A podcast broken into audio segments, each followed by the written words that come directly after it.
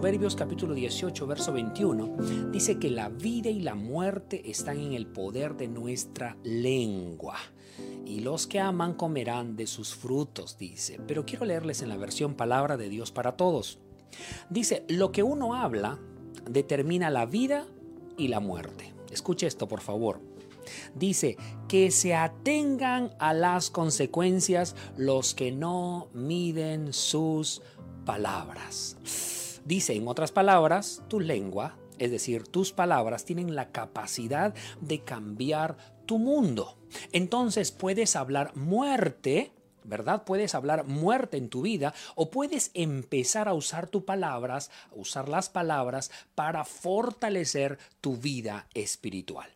Puedes usar tus palabras para fortalecerte espiritualmente. Esto es muy importante ya que tu mundo es el resultado de las palabras que han salido de tus labios. Sí, si miras tu vida, te vas a topar con esta gran sorpresa, que tu vida y las palabras que han salido de tus labios tienen una estrecha relación entre ellas.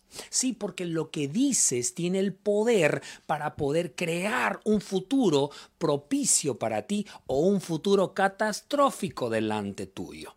Tú decides crear las cosas positivas y buenas a partir de lo que hablas. Entonces tienes que llegar a un lugar donde empiezas a hablar lo que quieres ver y no solamente lo que estás viendo. Tiene que llegar el momento en el que empiezas a pronunciar aquellas cosas que quieres ver. Entonces tienes que empezar a decir lo que quieres ver. Me gusta mucho lo que dice Marcos capítulo 11, versos del 22 al 24. Dicho sea de paso, esta es una porción de las escrituras que la escuchaba continuamente, podría decirlo hasta el cansancio en casa papá siempre solía mencionar este, este, este pasaje de las escrituras. Y me encanta mucho ahora poder traerlo a colación. Dice, Jesús le dijo, confíen en Dios. Les aseguro que si tienen confianza y no dudan del poder de Dios, todo lo que pidan en sus oraciones sucederá. Si le dijeren a esta montaña, quítate de aquí y échate en el mar, Así sucedería. Solo deben creer que ya está hecho lo que han pedido. ¡Wow! Ya está hecho lo que han pedido. Entonces usted tiene que empezar a decir no lo que usted ve, sino lo que quiere ver. Usted no puede hablar de lo que está viendo. Usted tiene que empezar a aprender a hablar lo que realmente quiere ver. Y la Biblia dice, les aseguro que si tienen confianza y no dudan del poder de Dios, todo lo que pidan en sus oraciones sucederá. Alguien por allí dice, ay, ¿por qué te va todo bien? Ay, todo lo que dices, mira, se empieza a, a, producir. Sí es cierto, pero voy a decirle esto con alarma. Lo que dices para bien se suscita, sucede, y lo que dices para mal también tiene el poder para poder realizarse. Es importante por eso que prestemos mucha atención a las palabras que salen por nuestros labios. Es muy importante que nosotros eh, tengamos cuidado en las palabras que salen de nuestros labios. ¿Por qué razón? Mire esta figura. Cuando Dios quería mostrar un destino diferente a un personaje en la Biblia, lo primero que hacía era cambiarle su nombre. Usted sabe por qué Dios tenía que comenzar cambiándole su nombre.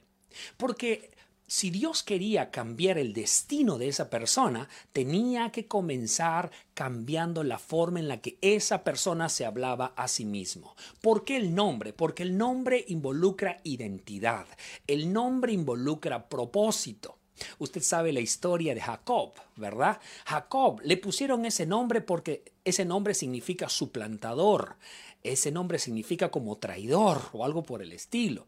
Entonces, toda la vida llamaron a Jacob por ese nombre, el traidor, el traicionador, el que engaña, el estafador, lo llamaban así de esa manera. Pero de pronto cuando Dios quiere marcar un destino en la vida de Jacob, lo que hace es cambiarle el nombre de Jacob por Israel.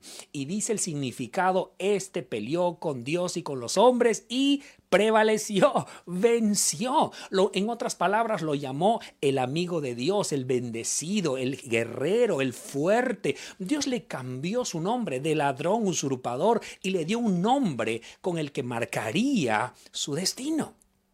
Cada vez que Dios empezó a hacer algo en la vida de un ser humano, comenzó por cambiarle el nombre. Y me encanta lo que dice segunda de Corintios capítulo 5, verso 17. Es el primer versículo que de pronto a todo creyente se le enseña. ¿Por qué? Porque marca el inicio de una nueva vida en Cristo Jesús. Dice, de modo que si alguno está en Cristo, nueva criatura es. Las cosas viejas han pasado, he aquí, todas son hechas nuevas. Esto es un examen para todos los nuevos creyentes que de pronto se han olvidado de este pasaje, pero permítame mencionar este pasaje en otra versión, en la versión Dios habla hoy. Y dice lo siguiente, por tanto, el que está unido a Cristo es una nueva persona. ¿Qué cosa es? Es una nueva persona. Las cosas viejas han pasado, se convirtieron en algo nuevo. ¿Escuchó? Se convirtieron en algo nuevo. Voy a volver a repetirlo. Se convirtieron en algo nuevo. En otras palabras, me convertí en alguien nuevo. Te convertiste en alguien nuevo. El día en el que tú le entregaste tu vida a Cristo, te convertiste en algo nuevo. Escriba, por favor, allí en el chat tal vez. Diga, soy una nueva criatura en Cristo Jesús. Soy una nueva criatura en Cristo Jesús. Soy una nueva persona en Cristo Jesús. Esto es maravilloso porque marca el inicio de algo nuevo. Ahora permítame decirle, tú no eres tu viejo yo. Tú no eres tu viejo yo. Cuando Dios quiere llevarte a un nuevo nivel, tiene que darte un nuevo nombre porque entonces te va a dar un nuevo lenguaje. Cuando tú vas a un país extranjero, llámese Estados Unidos, o un país donde hay un lenguaje completamente diferente, lo primero que tienes que hacer al llegar a ese país es procurar aprender ese nuevo lenguaje, porque si no sabes ese nuevo lenguaje, aunque puedas vivir en ese país, vas a estar limitado porque no vas a poder comunicarte y no vas a poder disfrutar de todo lo que pudieses disfrutar si conocieses el lenguaje. Y por eso es que Dios te cambia primero el nombre, para luego entregarte un nuevo lenguaje. Ahora, tú no eres el viejo hombre. Tú no eres esa vieja naturaleza. Tú no eres esa vieja persona. Tú no eres ese antiguo yo. Ese antiguo yo tenía una forma de ser, tenía una forma de pensar, tenía una forma de hablar. Y nuestro gran problema hoy en día es que estando en Cristo y ser nuevos, seguimos hablando como ese viejo, como esa vieja. Naturaleza, por si acaso. Y lo que el Señor espera de nosotros es que nosotros dejemos a esa vieja naturaleza. Y por eso continuamente en la palabra de Dios encontramos despojaos del viejo hombre que está viciado, vestíos del nuevo hombre, porque cuando te vistes de este nuevo hombre, las palabras que salen de tus labios también tienen que ser nuevas, tienen que estar acorde a las palabras que salen también de la boca de Dios. Esto es muy importante. Entonces deja de llamarte a ti mismo como te has llamado por tanto tiempo. Algunos se han dicho a sí mismos, soy un estúpido, soy un tonto, soy una tonta, ¿verdad? Ay, no me sale nada bien. Ay, ¿hasta cuándo estaré con estas deudas? Es que yo siempre he sido pobre. Ay, todas las enfermedades creo que pasan por mí. Deja de llamarte como te has llamado. Es que soy un enfermizo. Es que siempre me pasan cosas malas. Por favor, deja de llamarte como te has llamado en el pasado. Ay, es que a mí me paran estafando. Deja de llamarte como te has llamado en el pasado. Es que yo siempre me paro enfermando. Deja de llamarte como te has estado llamando. Ay, es que a mí me va mal en el amor. Deja de llamarte como te has estado llamando porque esa persona ya no eres. Ahora en Cristo eres una nueva criatura creada según Dios para buenas obras. Ahora tienes una nueva identidad y por tanto un nuevo lenguaje. Por tanto, un nuevo lenguaje. Por tanto, tienes una nueva identidad. Ahora, ¿cuál es tu nueva identidad? Ahora, ¿cómo te llamas? Yo quiero que tú profetices en esta noche y chapes algunas de estas palabras que voy a soltarte en este momento y las escribas en el chat. Yo no sé si usted en esta, en esta mañana pueda levantarse y decir, yo ya no soy lo que, lo que habían dicho de mí. Yo soy bendecido, soy favorecido, yo estoy sano, soy libre, soy victorioso, soy vencedor, he superado todas las adversidades que he tenido, estoy libre de deudas, soy un poderoso, soy poderosa, soy una persona espiritual, soy un hombre bendecido, una mujer bendecida. ¿Qué es lo que eres? Vamos, escribe en el chat rápidamente, escríbelo allí, bombardea y por donde puedas escribe tu nueva identidad. Tú no eres el pobre, Tú no eres el angustiado. Tú no eres el enfermo. Tú no eres el que para enfermándose. Tú no eres el que le sale todo mal. No, tú eres bendecido, favorecido, bendecido, poderoso. Gloria a Dios. Ahí está, lo están escribiendo, lo están escribiendo. Ailí dice, soy vencedora en Cristo Jesús. Nélida dice, soy libre de todas las deudas. Yolanda dice, soy una princesa bendecida de Dios. Irma dice, soy bendecida. También Betty dice, soy la mujer bendecida de parte de Dios. Gloria a Dios. Son personas que están activándose, están declarando esta promesa, están declarando estas palabras. Basta ya de profetizar sobre nosotros cosas negativas. ¿Y por qué lo menciono ahora? Porque ¿de qué sirve tener tantas palabras dentro de nuestro corazón? ¿De qué sirve haber leído toda la Biblia de tapa a tapa cuando no te apropias de ninguna promesa? Que está escrita en la palabra del Señor y peor aún, no confiesas la palabra de Dios. Lo que digas te será hecho. Entonces, si quieres ver, si quieres ver lo que quieres, tienes que decirlo con autoridad, porque no se trata de que solamente menciones estas palabras por mencionarlas. Se trata de que al mencionar estas palabras, las menciones con autoridad. Me encanta mucho una historia en la palabra del Señor, Marcos capítulo 4, verso 35 al 40, que nos habla de la autoridad con la que tenemos que hablar. Dice la palabra del Señor lo siguiente, dice, ese mismo día, cuando llegó la noche, Jesús les dijo a sus discípulos, vamos al otro lado. Entonces dejaron a la gente y atravesaron el lago en una barca algunos fueron también en otras barcas. De pronto se desató una tormenta. El viento soplaba tan fuerte que las olas se sentían en la barca y ésta empezó a llenarse de agua. Entró tanto, entre tanto, Jesús se había quedado dormido en la parte de atrás de la barca, recostado sobre una almohada. Los discípulos lo despertaron y le gritaron, Maestro, ¿no te importa que nos estemos hundiendo?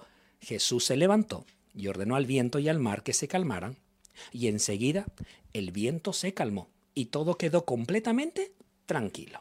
Verso 40 dice, entonces Jesús, entonces Jesús le dijo a sus discípulos, ¿por qué están tan asustados? ¿Todavía no confían en mí? Note la relación que el Señor hace entre la confianza que deben tenerle a Él y la forma en la que sus palabras las palabras están eh, dando, dándose. ¿Cómo relaciona las palabras que salen de mis labios por mi confianza en Dios? Qué interesante. Jesús está en la barca. Se desata una tormenta impresionante. Las olas están golpeando. El, barco está que se mueve de izquierda a derecha. Los discípulos están atormentados. El miedo se apoderó del momento. Jesús está en la barca, pero está durmiendo. De pronto los discípulos se acercan y lo molestan, le mueven la... Señor, despiértate porque mira cómo estamos de mal. Vamos a morir. No sé si alguno tal vez dijo, Señor, aunque sea levántate y prepáranos para, para que nuestra muerte no sea tan dura ni sea tan fuerte. No queremos morir de esta manera. Me encanta cómo de pronto Jesús se levanta y acciona. Yo quiero que en esta hora eh, usted pueda ubicarse en la posición de cómo está su vida. Tal vez usted se siente que está en medio de una tormenta. Tal vez usted ve que las circunstancias golpean su barca como queriendo revolcarlo, como queriendo voltear su barca. Tal vez usted se siente en este mismo momento atormentado por algún tipo de circunstancia, por algún tipo de problema, por algún tipo de adversidad. Tal vez es un tema económico. Tal vez la tormenta que usted tiene es una tormenta económica. Usted tal vez ve que sus esfuerzos parecieran en vano. Tal vez su tormenta es a, nivel de salud. Tal vez en ese momento usted piensa y dice, wow, mi salud está cada vez peor. Tal vez su tormenta es emocional. Tal vez a usted lo han lastimado tanto que de pronto usted dice, ya no quiero volver a amar, ya no quiero volver a creer en esto. Tal vez a usted lo han decepcionado tanto que usted ya no quiere darse una nueva oportunidad. Yo no sé cuál sea la tormenta que tenga usted delante, pero quiero decirle las palabras que el Señor pronunció en ese momento a este, a este grupo de personas. Porque este grupo de personas estaban tan desesperados, estaban tan desesperados que lo único que podían hacer es recurrir a alguien. Estaban recurriendo a alguien. En este caso recurrieron a Jesús. Recurrieron a pedir ayuda y es la acción que casi todos hacemos. Tenemos un problema y necesitamos que alguien nos ayude. Pero ahora note la reacción de Jesús. Lo levantan a Jesús. Jesús se levanta y no discute con nadie. Jesús no se enoja. Jesús no grita a las personas. Jesús no se queja de la situación, Jesús no llora de impotencia. Él desvía su mirada de los discípulos y centra su mirada en la tormenta. Y en lugar de gritarle a los discípulos su falta de fe, se voltea la tormenta y le dice, calla, enmudece. Y en ese momento dice que, ¡puf!, todo quedó tranquilo y después de haber resuelto el conflicto, se voltea y les dice a sus discípulos, ¿por qué dudan? ¿Que todavía no confían en mí? Qué maravillosa enseñanza la que el Señor nos da. Porque no se trata solo de declarar algo por declararlo. No se trata solo de gritar por gritar. Se trata de que cuando lo confieses, esas palabras salgan con autoridad y para que salgan con autoridad necesitas haber creído que eso que estás pidiendo se va a concretar, se va a realizar, que es el deseo de Dios entregártelo. Hay muchas personas que dicen, no, yo creo que no es la voluntad de Dios que yo me sane. La Biblia dice que por sus llagas hemos sido sanados. Y, yo, sé que algunos de ustedes tal vez tienen en sus corazones la mala experiencia de haber orado por alguien, haber clamado a Dios para que Dios sanara a una persona y de pronto partió a la presencia del Señor. Pero eso no debe hacerles dudar de que el propósito de Dios es sanarte. Es más, debes creerlo hasta el último día de tu vida y debes cambiar el chip en tu cabeza. Personalmente yo tengo esa experiencia. Yo creí por mi madre hasta el último momento de su vida. Creí que Dios la iba a levantar. Pero luego, al final, entendimos que la voluntad de Dios fue otra. Cambió, pero en mi corazón yo creí siempre esa promesa de que Dios podía sanarla. He orado por personas y se han sanado.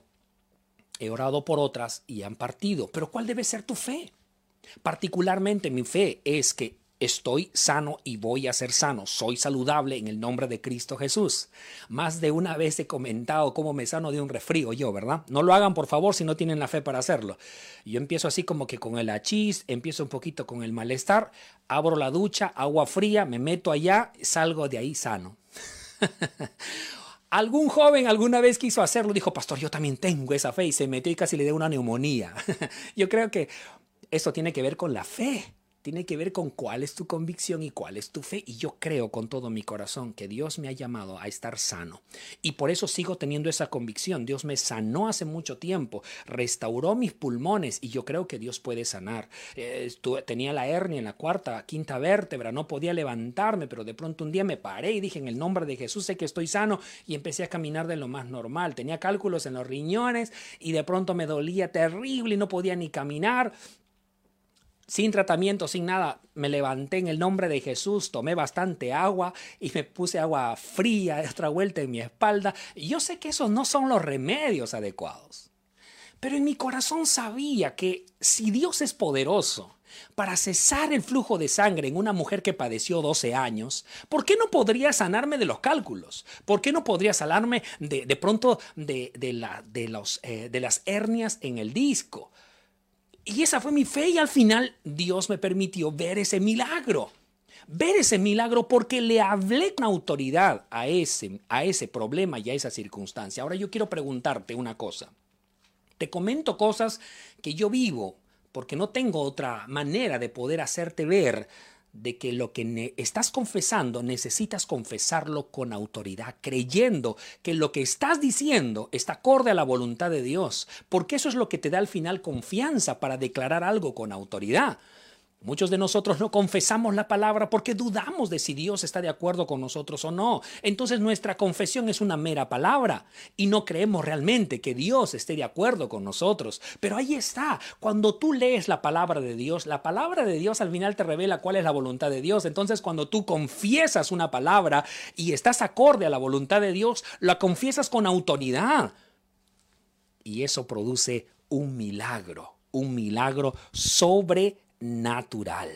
Ahora la pregunta es, ¿Dios quiere que estés pobre? Dios quiere que estés angustiado, Dios quiere que estés eh, desesperado, Dios quiere que vivas en depresión, Dios quiere que vivas enfermo, Dios quiere que Dios quiere que te vaya mal en la vida.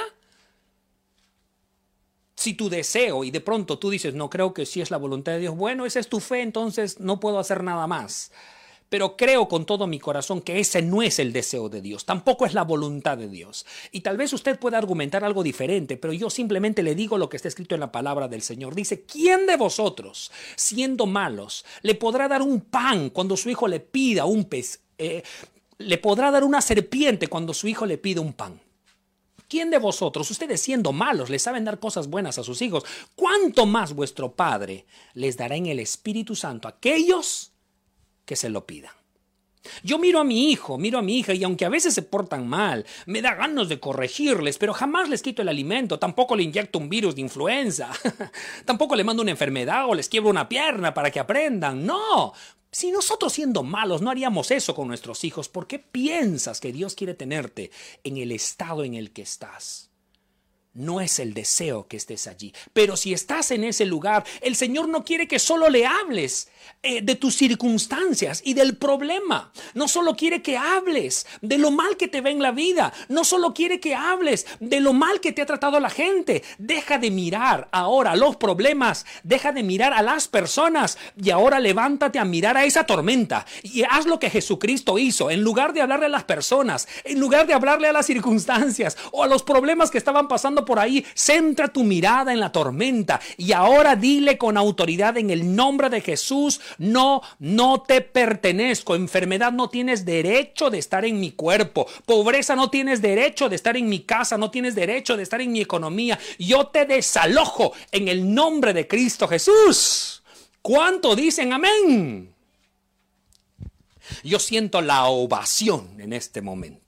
Yo estoy aquí solito en el cuarto, pero siento la ovación ahí donde están ustedes. En el trabajo, en el taxi, yo siento que un taxista hizo ti, ti, ti, ti, ti, ti, ti. Así, de fuerte esto. Porque están creyendo la palabra que está saliendo de mis labios en este momento. Pastor, ¿por qué es tan importante que confesemos así la palabra del Señor?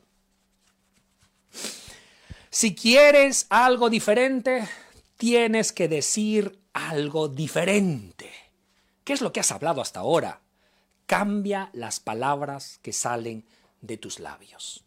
Cambia las palabras que salen de tus labios. Gloria a Dios por los amenes.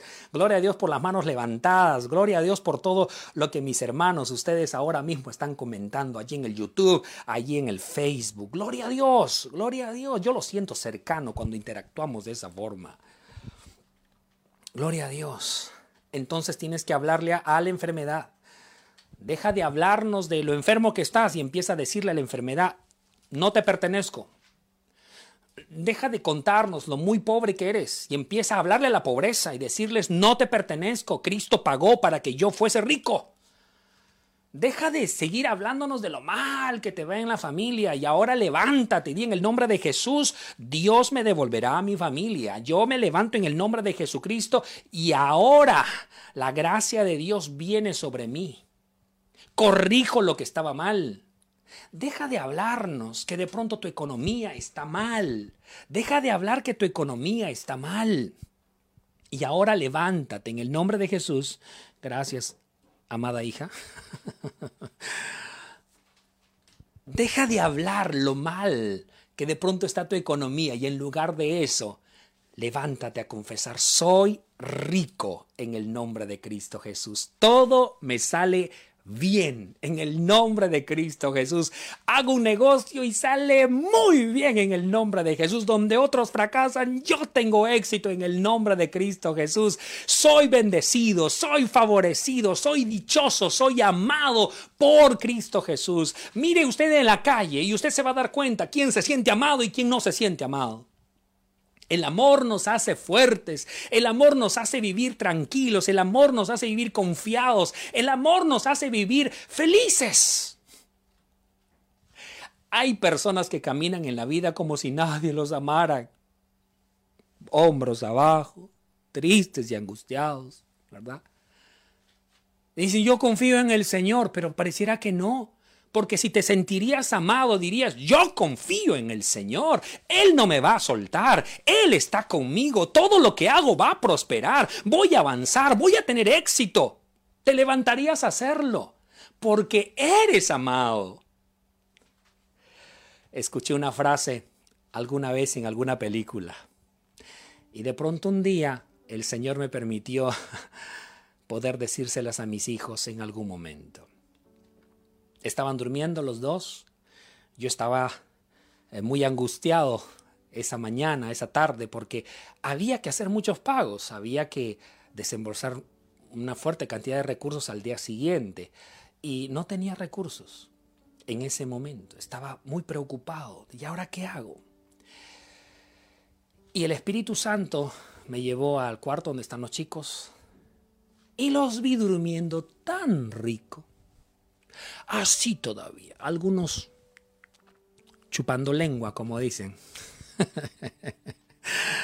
Dormían tan plácidamente. Y el Espíritu Santo me habló a mi corazón. ¿Por qué tus hijos duermen tranquilos? Porque ellos duermen de esa manera.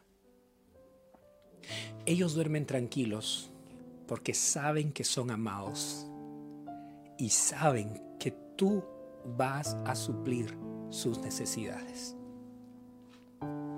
Tus hijos no están estresados por qué van a comer al día siguiente, porque saben que son amados. Tus hijos no están desesperados por cómo se van a vestir, porque saben que son amados. Tus hijos saben que pueden dormir tranquilos, porque siempre va a haber algo al día siguiente. Y el Espíritu Santo me dijo, ¿por qué te desesperas? Eres amado.